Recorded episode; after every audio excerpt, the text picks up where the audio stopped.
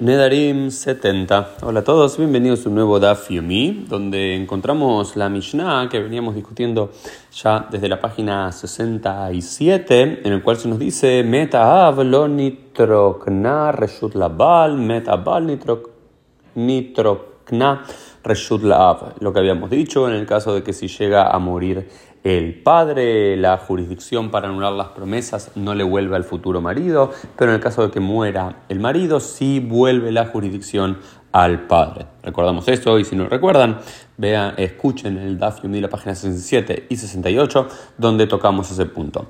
Pero en el contexto está esto en el cual cuál es la diferencia en cuál es la fuerza de la anulación o de la fuerza en general que tiene tanto el padre vis a vis con el marido.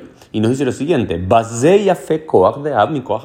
en este, en este sentido, en este punto, el padre tiene más fuerza en la anulación de las promesas que el marido. ¿Por qué? Porque en caso de la muerte del marido, sí vuelve la jurisdicción al padre para anular la promesa, pero no al revés. Sin embargo, siempre cuando en la misión o en la quemará aparece Baseya, fe de tal cosa, en este caso este tiene más fuerza que el otro, siempre está el otro caso contrario.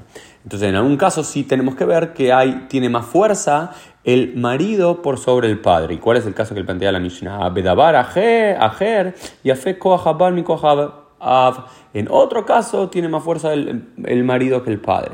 ¿Cuál es el caso? Shabal mefer beger, beav y no mefer beger. Dice, porque el marido puede nulificar las promesas incluso cuando la mujer ya es mayor de edad, cuando está en la bagrut, beger, Mientras que el padre solo lo puede hacer cuando es una nara, cuando es una joven. ¿Qué quiere decir esto? Porque la propia Torah nos dice, beit había, que el padre tiene la posibilidad, dice en el libro de números, eh, que el padre tiene la posibilidad de anular las promesas siempre y cuando sea una joven en la casa del padre.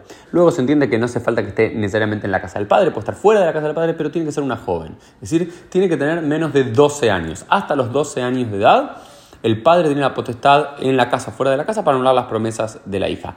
Pero el marido tiene más fuerza en ese sentido, porque si la niña dejó de ser niña para pasar a una boqueret, para, pasar a ser una joven adulta o una adulta eh, del pueblo de Israel, el marido, cuando la muchacha tiene 13, 14, 15, 16, 18 o lo que fuese, puede también anular las promesas siempre y cuando sea su marido y ella su mujer.